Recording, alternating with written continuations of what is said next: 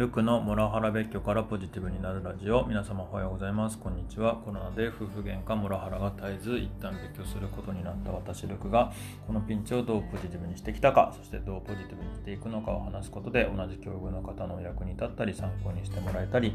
逆に何か教えてもらいながら一緒に人生好転していくことを目的にしています。というところで、えー、本日は7月6日の今朝7時ですね。はい。で、えーと、今日はですね、あの昨日ちょっとツイッターで、えーと、話題になっていた、えー、オリラジ中田さんの2018年の記事なんですけれども、えー、方針変更良い夫やめましたっていう記事があって、あのこれにむちゃむちゃ共感したのでちょっとこの記事の紹介と自分が思ったことっていうのをちょっとお話しさせていただければと思います。で、まあ、ノートの方に結構、えっ、とが、なんでしょうね、えっ、と、なんでしょうね、僕がググって思ったところを結構引用させていただいていてあのなのでぜひそっちも見ていただければと思いますし、えー、っとちょっとまあここでは、えっと、割愛して、えっと、お話できればななんていうふうに思ってます。であの概要欄の方に中田さんの記事と私のノートのリンクも貼っておくようにしておきますっていうところで、まあ、中田さんの状況っていうところなんですけれどもそのまあイクメン目指して、えっと、ワークライフバランスを良くしていこうっていうところであの労働時間減らすけど収入は減らさないっていうことを、えっと、目指しましたと。で実際収入は維持できて維持どころか上がったらしいんですね。まあなんかすごいあの収録頑張ってあの早く帰るとかそういうことされてたそうなんですけども。で家がにいる時間も増えたので、えっと、家事や育児のシェアもしやすくなって、まあ、妻からのニーズに全て応えられる状況が完成したっていう感じで、まあ、あの中田さんとしては満足満足っていうことだったみたいなんですけれどもなんかそこの状態で妻のストレスが最大化していたともう耐えられないあなたは何も書いてくれなかったって嫁さんが言うっていうそんな状況だったっていう話がまず冒頭ありました。であのここから自分の意見なんですけれどもあの、まあ、意見つうか自分の体験でもあるんですけどこれまあ私はまあそこまで、まあ、世界のコロナ前はちょっとやっぱりあの仕事も忙しかったのでっていうのは言い訳にはなっちゃうんですけれどもあの平日は結構終電で帰る日が多かったっていうところだったんですが、まあ、ただコロナで在宅勤務になった際には、まあ、通勤時間を、え、家事に充てることもできてあの今までの毎日終電に比べて家族の時間を作れるようになってあなんか、あのー、改善できるかなとか、あのー、こういうふうに中田さんのような形でより、えーなんですね、家族の時間作れるかもな、やったな、コロナいいじゃんなんて思ってた時がありましたなんですけれども、同様に、あのむしろ妻との関係が、えっと、一気に悪化していくっていうような状況になりましたと。で、また、あの、ちょっと、えー、中田さんの記事の引用の方にまた戻っていくんですけど、中田さんは、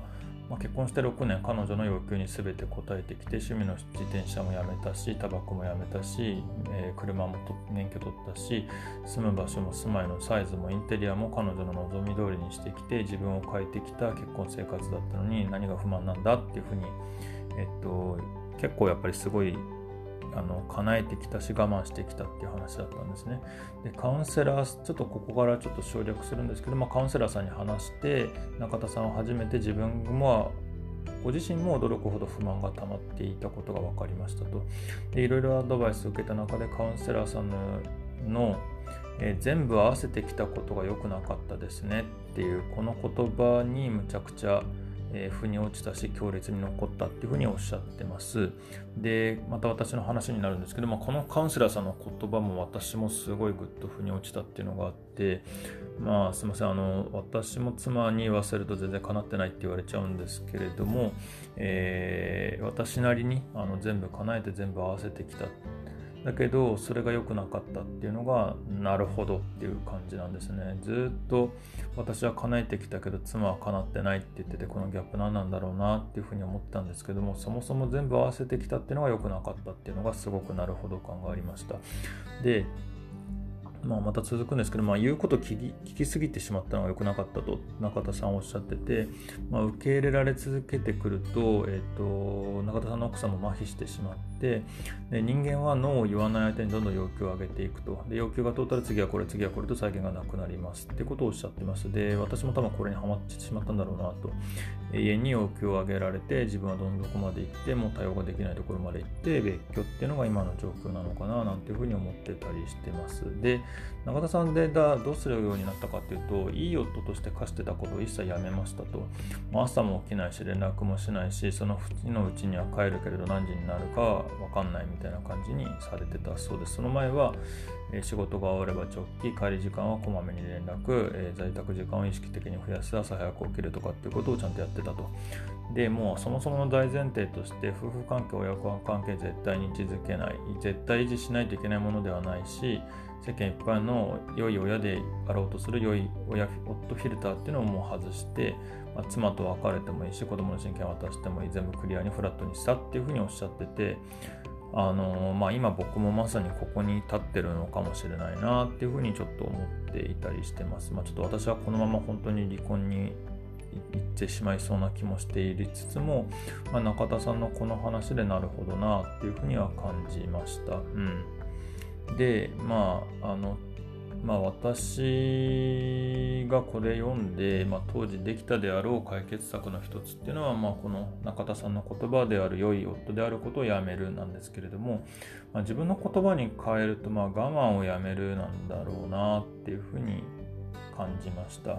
で続きの記事が「あの良い夫を脱いだら肩の荷が下りた」っていう記事もあってこれまたすごい良かったんですね、まあ、ちょっとここに言及しちゃうともうちょっとあのなんですね中田さんの引用ばっかになっちゃったりだとかちょっと尺の問題もあるのでそこはぜひご自身で見ていただければと思います。で、まあ、あのこの記事から自分が思ったことっていうのは、まあ、夫婦間でお互いに我慢がない状況っていうのを目指すべきだったんだろうなっていうふうに感じました。あの私も中田さんと同様に良い夫イクメンっていう言葉に振り回されてたのかなっていうふうに思っててで目指そうと思って頑張っていつつもえー、でしょうね仕事もどんどん忙しくなるし家事でもできることできないことあと苦手なことっていうのもいろいろあってでやってもやっても妻からの要求どんどん大きくなってもう耐えられなくなって、まあ、逃げ出した別居したっていうのが今の状況かなって思ってます。でまあ自分も家族の中にいて楽しくなれてなかったっていうところもあったのかなと、まあ、子供たちとあの遊んでるのは楽しかったんですけれども、まあ、自分もなんか満たされてないのがついスマホ見ちゃったりだとかっていうこともよくあったしあと妻との関係性においてはやっぱり我慢が多かったかなって思ってます、まあ、まあ、妻もずっと不機嫌顔だったりとかもしてたので、まあ、その不機嫌の伝染っていうのもあったかもしれませんが、まあ、その不機嫌の元ネタが私ってなっててもうなんか本当に悪い悪循環になったんだろうななんていうふうに思ってます。まあ、本当もう少し好きに生きたり勝手にいろいろやってたりなんでしょうね、まあ、それこそ土日、あのなんか予定入れて出てくとかっていうことをしてる方がむしろ良かったのかななんて思ったり。そう言われてみるとあの妻は私が幼稚園行くこと結構嫌がってたなっていうのが振り返って思い出してあの私が行くと結構良い旦那さんだねってママ友から言われるっていうのがまた嫌だったっていうか、まあ、もしくはプレッシャーに感じてるようなところもちょっと今思うと振り返るとあるななんて思います。あの多分妻からすると、まあ、いつも平日は家にほとんどいないのに土日にあのそうやって幼稚園ではあの、まあ、僕は別に目立ってる気ないんですけれどもあの目立ってイクメンぶられるっていうのがなんかあの嫌だったようなことも言ってましたね。うん。まあ、私からすると伴侶が褒められることって良いこと喜ばしいことだと感じるんですけれども、まあ、それがまた妻を追い詰めてたのかもしれません、まあ、表面的には家も買って子供もいて、あのー、旦那もなんでしょうね仕事頑張ってて収入もあって家も家事もそこそこ手伝ってくれるみたいななんかそのなんでしょうねあのその肩書きだけ聞くと幸せなのに自分は幸せじゃないっていうこととかがもうなんか